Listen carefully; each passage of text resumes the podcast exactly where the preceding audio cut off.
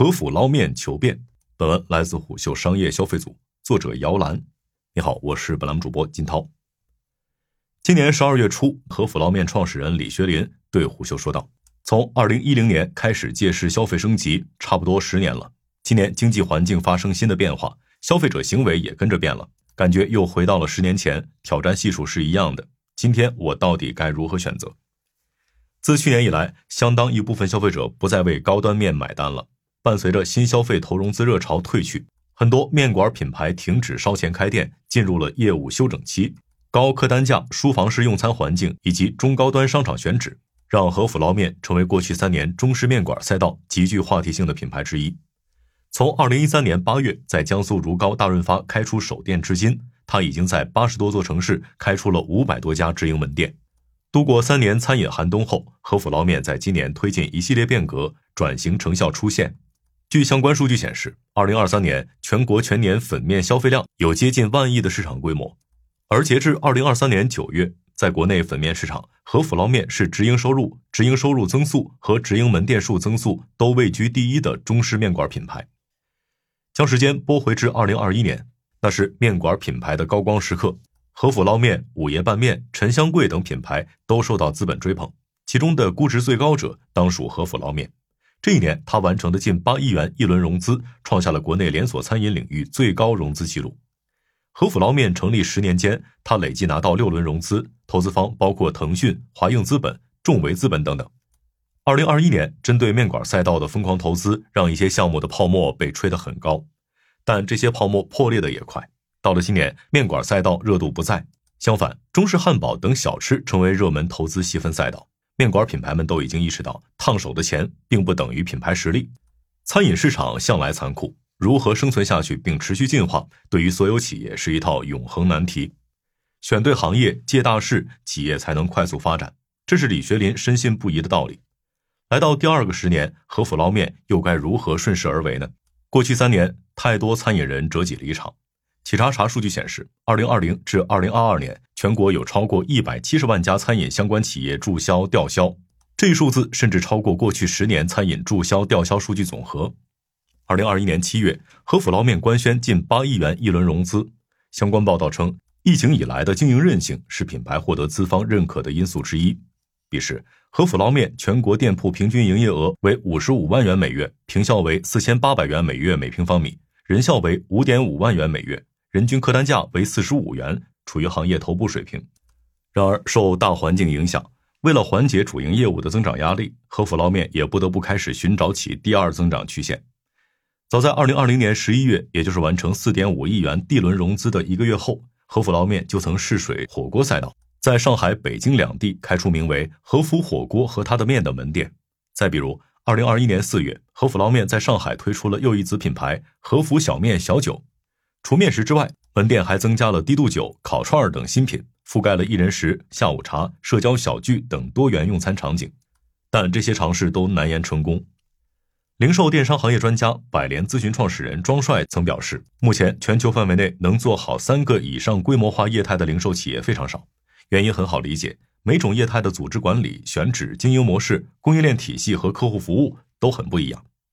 挑战来自多个方面。除了要寻找新增长点，和府捞面还面临成本压力，其中人员成本问题不容忽视。李学林向虎嗅直言，和府处于高速发展的状态，但去年我们不得不踩刹车，在巨大惯性之下，刹车没踩好会出问题，刹车过快也会出问题。踩刹车该如何理解呢？在今年八月的交流中，李学林说，疫情刚开始，公司管理层会议上就提到要保证资金安全，具体办法是优化组织结构和福利待遇。他没有回避合伙人和大部分员工薪资打折的问题，这些举措的推出有它特定的环境因素。疫情过了再批判，就是有些事后诸葛亮了。企业都不在了，家庭都不在了，除了琢磨怎么生存，讲其他的不都是开玩笑吗？在这样的预防型动作下，和府捞面保留了比较充裕的资金，而这增强了和府捞面的抗风险能力。对此，李学林补充了一个观点：我们核心团队需要的是一群志同道合、三观一致的兄弟，而不是企业的客人。公司挣钱的时候，大家就要多分一点；但在公司要给大家兜底的时候，也要控制资金风险。公司的资金安全是第一位的。我们要既能同甘，也能共苦。进入二零二三年，餐饮市场逐步回暖，有知情人士向虎嗅表示，过去一年离开的员工有不少，在今年又回到公司了。近一年，李学林在思考，过去的和府捞面是什么样子，未来的和府捞面又该长成什么样子？过去的和府是单一和府，指单一品牌、单一模式、单一渠道；未来的和府是生态和府、开放型和府。餐饮是一条线，零售做了一条线，供应链也做了一条线。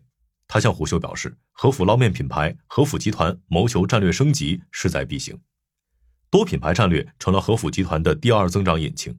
目前拥有和府捞面、阿兰家牛肉面、牛肉饭和一根拉面三个品牌。以主品牌和府捞面为例，重点在产品定位、产品结构、价格带和开店策略四个方面做了调整。首先，从产品定位看，过去十年它的标签是书房和高端，未来十年它将主打养生、绿色、普惠。创立初期，和府捞面就打出了泛养生概念。近两年升级后的产品定位愈加清晰，书房里的养生面。未来他想继续巩固这一心智认知。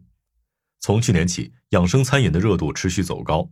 饿了么数据显示，今年立冬以来，长沙带有养生的外卖饮品销量比去年同期增长百分之三百六十二。养生茶饮订单主力来自写字楼商圈，十八到三十五岁用户占比超过七成。融入药食同源的理念，养生咖啡、养生奶茶、养生汤粥、养生面点等产品正在争抢年轻人的注意力。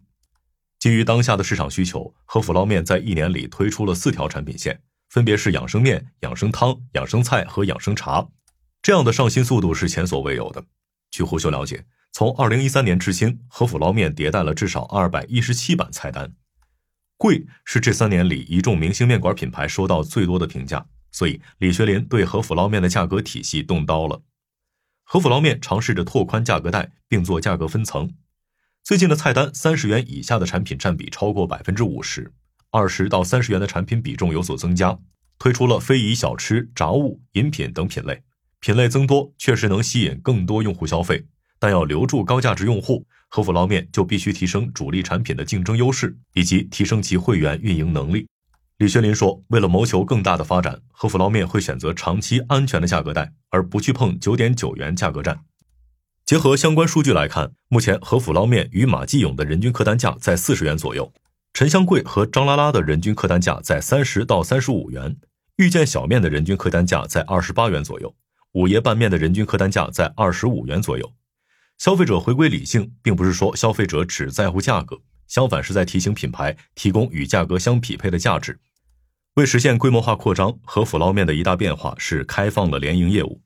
这背后的其中一个原因不难理解，可以用无界创新资本合伙人谭志旺的话来回答：在市场环境不确定的情况下，加盟连锁更稳健，抗风险能力更强。实际上，加盟已成为越来越多面馆品牌的选择。五爷拌面是高瓴创投投资的首个餐饮品牌，二零一八年一月开出首店，并于同年五月开放加盟，目前开出一千零三家门店。遇见小面成立于二零一四年，二零一九年开放加盟，目前开出二百三十二家门店，以直营店居多。让李学林决定开放联营的关键节点是和府捞面直营门店数突破五百家时，他认为和府捞面已进入新起点，整套体系得到了验证，可支撑其稳步扩张。而这套体系能够持续运转，是因为供应链与数字化系统在其中发挥了突出作用。在新的开店策略下，和府捞面的门店选址也更加多元了。今年六月，和府捞面与黄聚商贸达成战略合作，后者将助力其在机场、高铁站等地开店。据胡秀了解，和府捞面杭州东站店开设于去年下半年，今年其单月营收已破百万元。开放联营业务后，如何让直营业务与其实现有效协同，对和府捞面的供应链、数字化能力以及组织建设提出了更高要求。从手机零售跨界餐饮连锁带兵打仗二十余年，李学林一直要求自己永远要奋斗。不可懈怠。李学林向虎嗅透露，通过持续迭代升级供应链和数字化系统，以及激活组织变革，今年门店月均人效有所提升，最高达到八万元。在艰难时刻，合府人的一些特质得到了凸显。李学林特别提到一个说法：做事讲规矩。比如，公司要求流程审批不能超过两个工作日，工作时间回复群消息不能超过八个小时，开会期间铃声要静音等等。让员工们养成了高效的工作习惯，做事干练、自信。李学林说：“做餐饮就是要抓好各种细节。”面对市场变化，李学林向团队提出的目标是：我们可以迅速做出反应，并能真正解决问题。和腹大了以后，依旧能跑得不掉队，跑得不乱，跑得不僵化。长跑路上调整好呼吸，及时调整战术，坚持再坚持。好的，以上是今天的商业动听，下期见。